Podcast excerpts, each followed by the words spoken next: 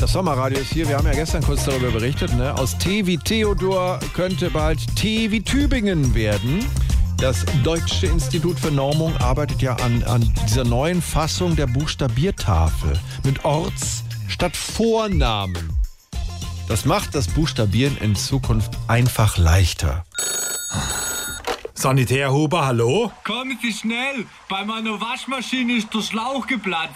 Mein Name ist Norbert Schäufele. Also äh, N wie Nordpol. Äh, Stopp, stopp, stopp. Wir buchstabieren nur noch nach der neuen Buchstabiertabelle mit Städtenamen, ja? Ah, okay. Also Norbert wie, wie nie von Öschelbronn. Ähm, ist ja auch egal. Sagen Sie mir lieber, von wo Sie anrufen. Das ist in Bruchweiler Bärenbach. In der Friedrich-Wilhelm von Steubenstraße 17. Wie, können Sie das buchstabieren? Ja, gern.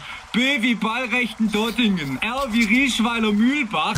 U wie Uldingen Mühlhofen. Aha. C wie Kalf. H wie Hertwangen Schönach.